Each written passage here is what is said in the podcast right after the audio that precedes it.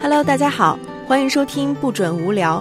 这是一档由调频九十八点六推出的泛文化播客，关注城市文化以及公众舆论的热点话题。你可以通过荔枝 FM、蜻蜓 FM 订阅收听，也可以关注音乐广播微信公号 HIFM 九八六，我们会在每周六准时更新，欢迎收听。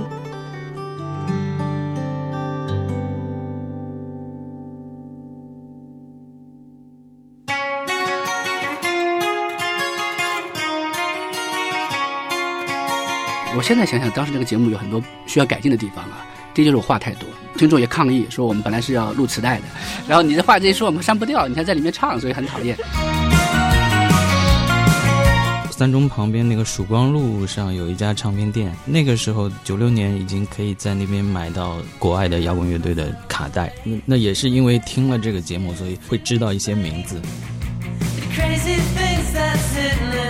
就摇滚乐那个当年我在做的时候，其实从来没有想过要把它做成一个火的节目，呃，只是我个人喜欢。你想象一下，如果那时候告诉我说我听众是初二的，我可能当时反而会有点受挫。开玩笑，开玩笑。就是我觉得月下很大的一个作用，就是起到了一个普及作用。嗯，就是他把乐队文化在主流媒体上进行了一个普及，包括现场的概念也进行了普及，就所谓的叫出圈，让很多就平时不会关注这些文化、这些内容的人，他能够了解并且喜欢。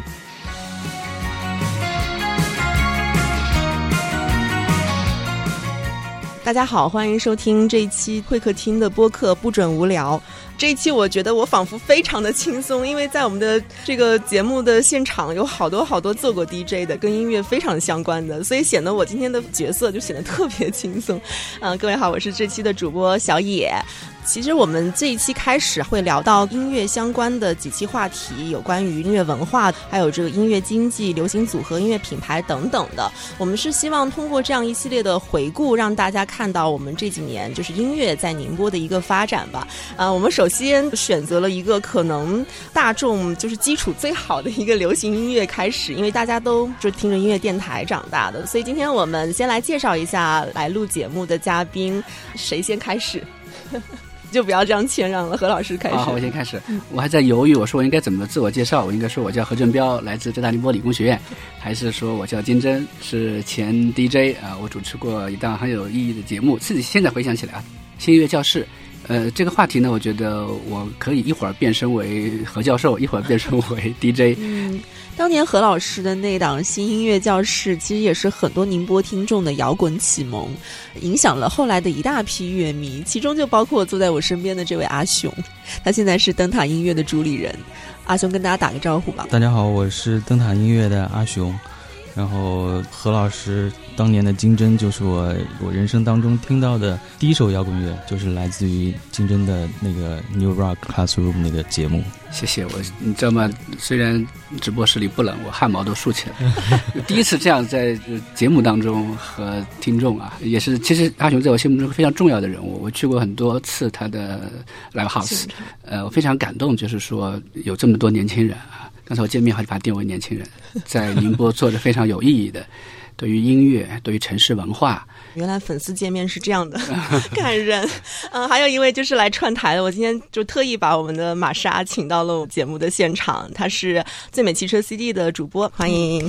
谢谢谢谢，我今天真的是特别的随意跟放松，而且我对号入座一下，我是现任的一个嗯嗯节目主持人。对，嗯，其实今天我们就是想跟大家来聊一聊城市的流行音乐文化。嗯，我觉得不妨可以从音乐电台开始聊起，因为我经常会听到有人讲说，你无法。想象那个年代电台的音乐节目有多红，可能就跟现在的月下一样吧，就是唱片时代的乐队的夏天。确实，当年我们都是通过音乐电台去了解更多的流行音乐文化，去认识到更多的乐队。嗯，可能我们这几个人当中最早做节目音乐节目的就是何振彪老师了。我其实已经从不止一个人的口中听他们提到过《金音乐教室》这档节目。是不是还有一档节目叫做《金针音乐时间》？呃，金针音乐时间是二零零二年在电台摇滚乐只占了比较小的比例了。你也知道，众所周知的原因。九四年我最早在电台就开始做这个音乐节目，但那时我是学生，我是假期来做的。嗯，九五年我毕业以后呢，就定期的在每周六晚上有那么一小时的摇滚节目。当时印象很深的是，每次来电台都有大量的听众来信，以至于后来京东的台长就过来看了，说这个会不会有一些这个敏感的内容太轰？动。对对对，所以我有一段时间我把英文歌词我都要打印出来，然后翻译好给大家看这首歌是唱什么的。后来几次以后，大家觉得好像还行，这孩子。那时候我是披着长发戴着耳环进来的，那是 那时候我在银行工作，行长都看了很讨厌，但是我都是进电台以前给自己一个状态去做这样的的一个节目。但我真的没有想到，就是说会有一些啊年轻人，因为这其实我现在想想，当时那个节目有很多需要改进的地方啊。第一就是我话太多，听众也抗议说，我们本来是要录磁带的，说可以把你声音去掉，我们就是一盘好的一盘 摇滚的杂技啊。然后你的话这一说，我们删不掉，你还在里面唱，所以很讨厌。所以那时候我也年纪比较轻啊，其实你想在九几年就可以听到这么前沿的摇滚乐的节目，现在想来都是挺奢侈的。其实那是跟大环境有关的。那个时候是邓小平南巡讲话以后，中国进入全面改革开放。那个时候摇滚乐作为一个呃比较新鲜，大家也认同的一种音乐，呃，它是伴随打口磁带来的。嗯那个时候呢，刚好这个中国摇滚乐魔岩啊嗯出现的时候，呃，我们曾经以为春天来了，结果才知道那是最高峰，后来难以超越。这有很多很多的原因。就像金针那档节目是九四年，对对九四年出来，对九四九五年，我是九六年第一次听到那个节目，就是大概是初二的时候，听完那个节目，就是三中旁边那个曙光路上有一家唱片店，呃名字我忘记了。嗯嗯。但是那个时候，九六年已经可以在那边买到国外的摇滚乐队的卡带。那那也是因为听了这个节目，所以会知道一些名字。嗯呃，Mr. Big 啊，什么什么绿洲啊，我买的第一盘磁带就是那个绿洲，嗯那好好贵哦！嗯 当时就觉得好贵啊。对，那个唱片店嗯听说有这档节目以后，都把磁带涨价了。啊是吗？本来没人买，对，大家大家都不知道，你知道吗？后来大家都知道了。我们那时候中途进口的都是标价都是一百多，然然后我对那盘磁带印象比较深刻，我就印象中国内的这个磁带它都是方形的，绿洲的那个是圆形的，就是有弧度的，嗯，所以质量哇，这是年轻人的观察力啊！我我这么多年都没观察。就就我印象比较深刻，就拿在手里很、很有质感对，很有质感，很圆润的那种感觉。但是现在这盘磁带也找不到，因为太时间太久我。还有，我还有。还有但那个 Oasis 这种英伦风格有没有影响你的音乐的这种喜好呢？会有会有。啊，会有，因为我不是那种的。特别极端的那啊那种，虽然有不满或者说有所谓的叛逆，但还不至于特别特别强烈那种对，特别强烈。OK，嗯，所以一个音乐电台的格调多少也在影响着这个城市的乐迷，包括他们听什么，会喜欢什么样的音乐，会形成什么样的音乐市场。其实我们那个年代最制约我们的就是介质，就是这个音乐来源没有。嗯啊、那时候我北京同学都给我寄过来，呃，为了撑这么一档给宁波人听的节目，呃，还后来还有 mini disc 从澳大利亚呃传一些音乐给我们。那时候已经有互联网，在前互联网时代，就是我们全部靠自己买，所以当时我们我曾经说过，我说我有个本事是听到音乐前奏就能知道什么歌，后来发现这个本事没有用了，因为所有的这个 stream music。那些什么网易云音乐都可以识别，不需要我这种专业技能。但是作为电台，我觉得电台特别重要。知道那个 Bob Dylan 又开始重开电台 Yeah 对，包括他在新冠期间还疫情期间还专门出了一首单曲。我在美国走访了很多个，就是他们就是两三个、三四个的这种电台。它其实是在整个城市这个音乐文化或者品味建构中占有一个主导地位的。虽然互联网有很多，但是其实你自己去找一首歌，跟你在电台里面听到一首歌是完全不一样的。其实，在美国有很多人是不喜欢摇滚乐的，他们反感摇滚乐，对他们认为摇滚乐是一种比较 邪恶的东西，有这样的思想在的。呃，所以你会知道美国这种保守的势力还是很强，呃，并不像我们想象这样，美国遍地是摇滚乐。但是呢，呃，去年我一直都在美国，我在的城市呢是六万五千人口，它嗯自己本地就有四个摇滚乐电台，嗯有经典的摇滚乐的，有做比较重的那种 heavy 的的摇滚乐的，有做这种比较 easy 的，还有就是做这个独立音乐的，啊，但我可以收到的台就更多了。所以我想，这个音乐的分门别类是电台生存的非常重要的一点，就是每个台它都应该有不同的这个类别，甚至是他们很多的电台就一两个人，就是只要把这个 list 编完就可以，然后稍微有一些。我特别，其实我自己最常听的是二十四小时古典台，嗯啊，到两三点钟他都会非常好的可以再说一些很轻柔的语言，呃摇滚就更不用说了。我觉得包括我们电台吧，其实这两年也开始了一些所谓欧美的，嗯哼，但事实上呢，市场的反馈呢，其实是比较尴尬的，真的是很尴尬，嗯比较小众啊。对我们想把这种好的东西给到大家，但是你其实像个乒乓，你扔出去，我们希望是有反弹的，但是就是比较遗憾是没有的。所以就是说，可能对于一个电台的生存，包括现在什么都要用一个数据来讲话的时候，啊你可能要走一个大众审美可以接受的东西，嗯对这是我们要做的一些妥协。其实那个年代可能也是因为音乐的稀缺性，它造成了大众对于音乐需求的那种饥渴。现在呢，就是音乐介质太多了，就电台不是唯一性的，甚至音乐平台的算法让他们成为了最了解你音乐品味的人。所以反过来看，现在的大众传媒反而是做不到这一点。媒体呢，其实它是 mass communication，就是大众传播啊。嗯它火也是因为 mass 大众，它走向衰落也是因为大众。因为互联网它我们都学过长尾理论啊，它这种细分的很小一部分人就可以完成。所以呢，如果电台我们还是始终抱着想要涵盖六岁到六十岁这样的一个方式的话，可能都不能讨好，可能啊。嗯第二点，我倒想说一下，就摇滚乐那个，当年我在做的时候，其实从来没有想过要把它做成一个火的节目，呃，只是我个人喜欢。你想象一下，阿雄那时候初二，你会想，我如果那时候告诉我说我听众是初二的，我可能当时反而会有点受挫。开玩笑，开玩笑。但是你想，他们倒能接受这个音乐，但现在我都很骄傲，就是说当年有节目居然能够让，其实他们多挑啊，对吧？初中孩子多挑啊，也很小众啊。现在想起来，但月下今年我觉得比较惊喜的是，他这个风格还比较多元。对，但令我不满的是，就跟中国有嘻哈一样，很不满的是，他从来没有批判性，这个是非常，但大家都知道。但是是这样的，说你知道这样，但是可能你还是得去做什么。可能月下不是没有批判，而是批判了被剪掉了。不过我们倒是可以期待，就这样的批判会在节目之外产生。最近因为 B 站有一个非常火的。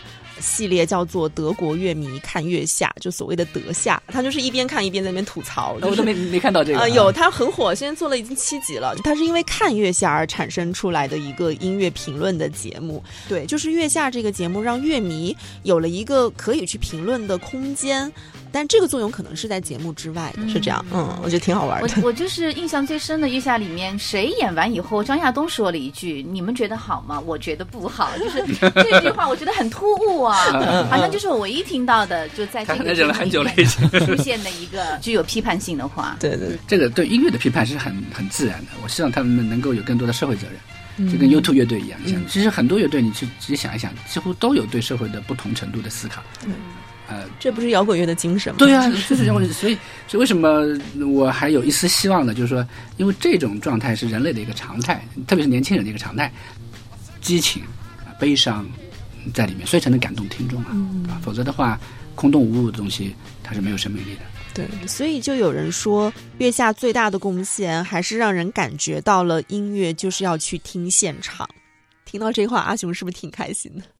而且我后来才知道，就是月下第二季的有很多乐队其实都来过灯塔。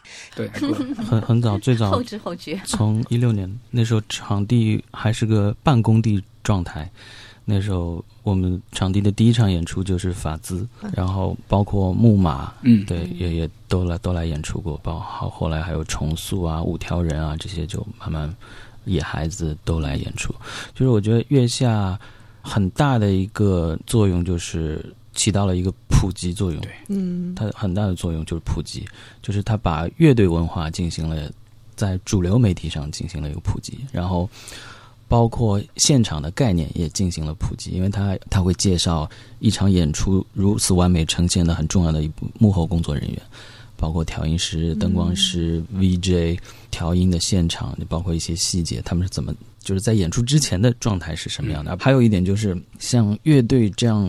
相对小众的这种文化，它通过一种大众的媒体平台进行播出之后，就所谓的叫出圈，让很多就平时不会关注这些文化、这些内容的人，他能够了解并且喜欢。其实不是说，嗯，很多人不喜欢，是因为很多人他不了解，嗯对，没有没有这个渠道。月下，我觉得最我对我最大的感受就是说，居然还有这么多人还在玩乐队 啊！我觉得现在还有这些比较成熟的这样的一些乐队出现，而且风格也很多元化，我真的还是蛮高兴的。我觉得，嗯，我想听听阿雄这个怎么在宁波经常被称为文化沙漠？我现在说的很少了，而且我认为应该有文化自信啊，没有必要老说自己沙漠，好像做点事儿多了不起似的。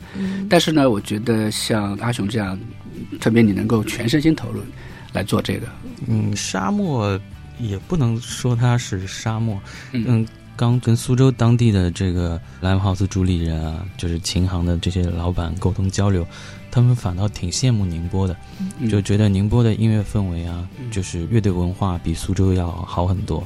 因为苏州到目前为止还没有一个正儿八经的，就是可以走得出去的一个乐队。但宁波哦。像深 rock，就是嗯。风声雅的深 rock 乐队，还有很老的那种灰之团，嗯灰之团对啊灰之团，还有佛林斯大，对，这些嗯都是非常具有就是音乐节大型演出经验的这些乐队。你像包括黑屋，嗯，对他一签签了那个迷笛，嗯然后柏林的雾，然后签了摩登天空。啊，对对，我觉得作为宁波本地的这些乐队来说，他们特别是这两年，对成绩取得还挺挺好的，真的。嗯。对。我印象当中那时候新乐教室还专门放过本地乐团的一些 demo，哦，然后还有一些朋克乐队那时候，嗯。宁波啊，而且有一次我到你鼓楼那里去啊，是板砖乐队的主唱邀请我去的，对，然后他说一定要我先把那个嗯片头在现场演出一次，就是 Come as You Are 那个嗯。Nirvana 那个，然后那个很有意思，那次哦，就是那我记得，我记得那次是一二年的时候，对对对，一二年一一年一二年的时候，一二年，对嗯后来就再也没有在 live 里面演出过了。何老师刚才说的说，十年过去了，还有这么多人在坚持玩乐队。我觉得月下其实就像一个重美时代的伍德斯托克音乐节。就对于很多的独立乐队而言，不是说一个非常好的时代完全到来了，但是有一个可能性，大家可以认识到这些音乐了。但是我也发现了一个问题，就是虽然乐队多了，但是相似的音乐也多了。就很长一段时间，我们会觉得很少有乐队能够让我们眼前一亮。就它的风格是非常明显的，是具有开创性的，相比以前就很少。有时候我们听到一支乐队，我们会很自然的跟过去的某个乐队的风格做个对应，或者是说这样的旋律我们曾经似曾相识，有没有这样的感觉？这个我举个例子来说吧，也非常著名一首曲子叫《Knocking on Heaven's Door》。嗯这首曲子其实是 Bob Dylan 写的，完全是民谣的曲子。但我们现在脑子里想起来，第一反应就是 Guns N' Roses，都是重金属乐队的，我们也唱了很多次。那其实不同的音乐的风格啊，就同一首曲，哪怕它不同的改编，包括美国曾经有一个最高法院判过一个案例啊，就是他把那首非常著名的《Pretty Woman》，就是那个电影《Pretty Woman》的主题曲啊，它它本身的音乐更早一点，被另一个乐团改编了以后呢，只改编了一些歌词。和那个音乐的节奏，嗯，卖得很火。他用调侃的语气来说，不就我们怎么样？完全是一首批判性很强的歌曲了，带着一点嘻哈，那时候还比较早的。那然后呢，地方法院就认为这是啊、呃、侵权了，嗯，因为你这个模仿了别人的作品，然后你单独销量，那个原作者就是要求有版权，一直打到最高法院，就是维持，就是认为这个翻版的乐队是可以获利的，说因为他们有创作，有改编。哪怕就改了几个音符，改了几个字，但是呢，法律应该保护这样的创新。这个对我印象很深，因为有一段时间，呃，都说有有抄袭啊什么。其实国内说黄舒骏抄袭，最早是我在微博写的，因为我有那个原版，就是日本那个作者原来的 CD 的音乐。呃，但是呢，我认为就是说他如果有适当的改编呢，这个是应该给他空间的。我认为对于音乐的创作的空间也给的更多一些。我们现在很容易有个网络或者舆论评论说，哎，这个抄谁，这个抄谁。其实呢，这个不重要，我觉得。这么多年下来，我当年我也很敏感，我还在电台里面专门放过一些歌曲的完全雷同的片段，我非常不能忍受。但现在我觉得，其实对于创作应该是给予必要的尊重的，因为哪怕就一点点创新，它应该给予鼓励。嗯，那么这个在音乐里面是最模糊的一个地带。当然，美国有这样的判例法在啊，并不能证明就是说全世界都可以照这样做。Of course not。那么呃，不同的音乐风格，譬如说我们经常听到，就是说有把摇滚改成民谣，民谣改成摇滚，这个最常见了，对吧？然后就是嘻哈各种音乐的改编，这就是音乐的乐趣所在。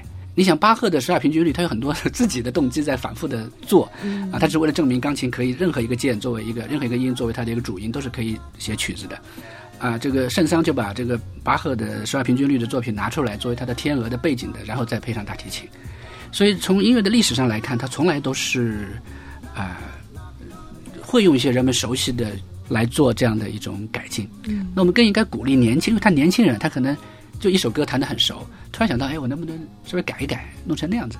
那我觉得还是要给予他们鼓励的，至少舆论，我也呼吁舆论能不能给他们稍微一点空间啊，不要一下子就非常主观恶意的一种帽子就扣上去了。这个音乐它有特殊性，嗯，对对，说到改编，其实我们在第二季的月下里面也可以听到很多不同风格之间那个产生出来的很奇妙的火花，而且这一季我还看到了很多像吉他噪音啊，包括合成器的运用，就这种。偏电子风格的音乐的比重会比相较于第一季会多很多，就是所谓的后摇后朋，就后时代。我发现好像对，就是乐迷好像也更喜欢那种偏向氛围感的，然后歌词很简单的重复唱的东西，甚至没有歌词。对，甚至没有歌词。对。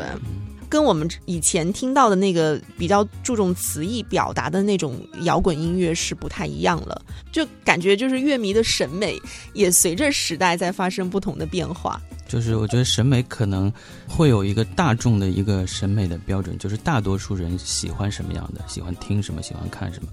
但是我觉得审美归根到底还是一件挺私人的一件事情，包括你觉得什么好听，什么音乐风格适合你，就其实还是挺私人的。然后说到后摇，就是它的最大的一个特点，我觉得就是它忽略了这个歌词。如果以前的摇滚乐或者是什么的话，就是通过歌词，呃，通过这种浅吟低唱能够来引起共鸣的话，那么后摇或者是后朋可能更。多的就用那种音墙，就是那种氛围或者说那种感觉来跟你引起共鸣。就是我觉得后摇最大的特点就是没有歌词，然后它营造出来的这种音乐的整体的感觉，就是对你的影响，你可以把你当下听这首音乐的自己的这种情绪跟它进行一个有机的结合。其实我觉得你当下的那个情绪，可能就是那首后摇的歌词，就是可能大家不太爱说。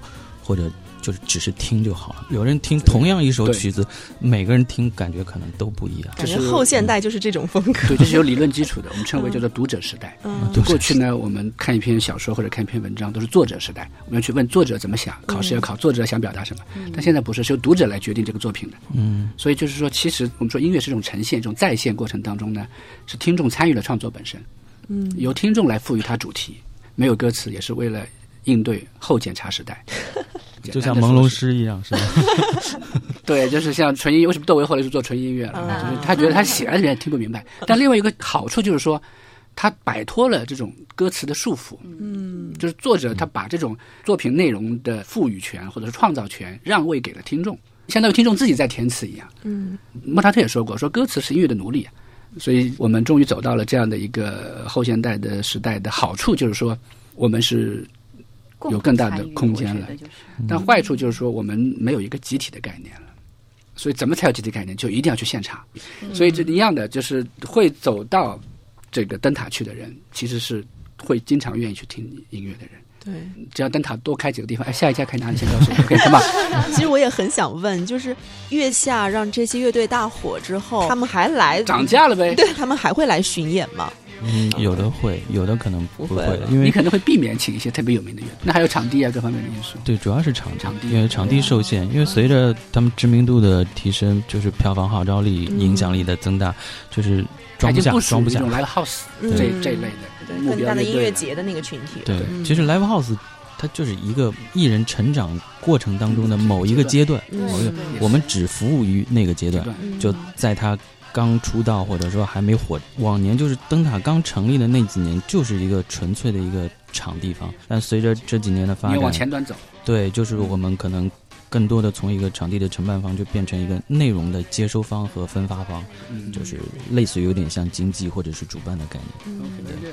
阿雄有去过其他城市，比如说北京，像 School 酒吧，你去拜访过吗？嗯，我我没有去过 School，我去过。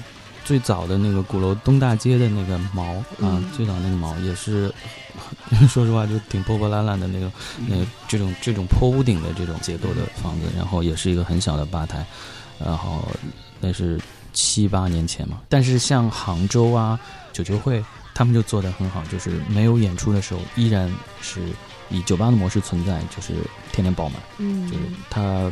不单纯的依靠跟乐队分票房的这个收入来养活自己，嗯，对，这跟杭州人的生活习惯也有关。他们的茶馆他们的这种酒吧就是开的比宁波要好，就人们就愿意去。嗯，这种消费习惯我们这儿，人不愿意去。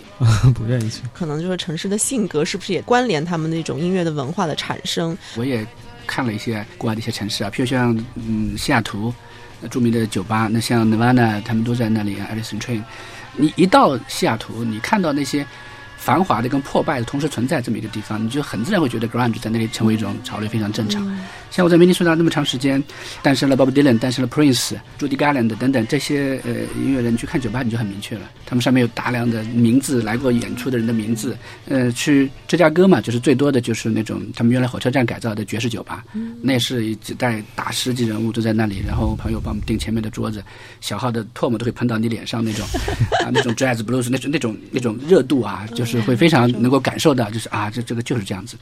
那其实国内这是一个很好的机会，就是空白。嗯，我们几乎没有说哪个城市就是哪一种音乐的形态或者形式，其实是可以有的。就是宁波也在做音乐港，宁波也在做新乡村音乐。嗯，新乡村音乐怎么样呢？它更偏摇滚一点点，更偏 pop 一点点，嗯不那么传统的这个吉他呀、尤克里里啊那种乐器来演奏的，歌词也更加啊、城市化一些。原来很乡村，就是故意要有那种乡村口音那种。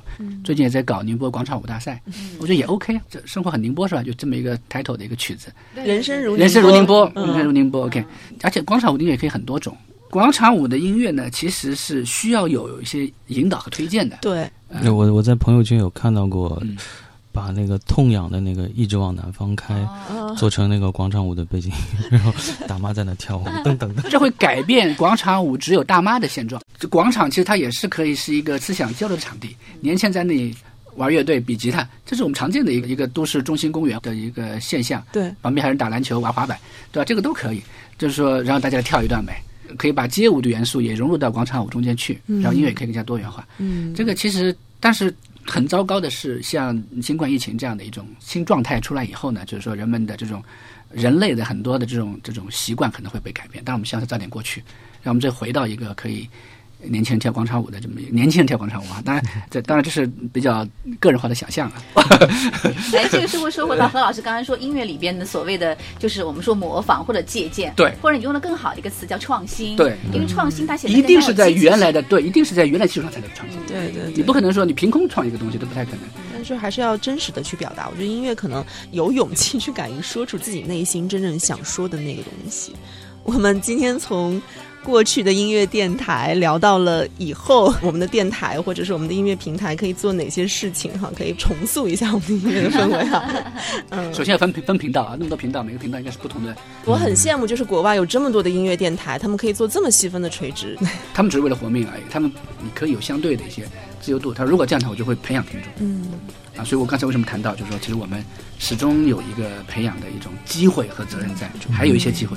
就是希望大家周末或者是没事的时候，嗯，花个几十块钱买一张门票去看演出，就跟去看一场电影一样，就成为一种他的一种文化消费习惯。嗯对，然后就是不能都怪乐队的知名度或者票房号召力，有一部分人是对音乐类型的选择就是更忠实于自己的这种这种爱好，个人爱好。我喜欢摇滚乐，我只来摇滚场；我喜欢电子，我只来电子场。这个其实更成熟的听众。啊，对，是的。但是对于场地来说，不可能，特别是在像宁波或者是国内其他城市一样，如果你一个城市有十个场地，每个场地只做某一种风格那是可以的。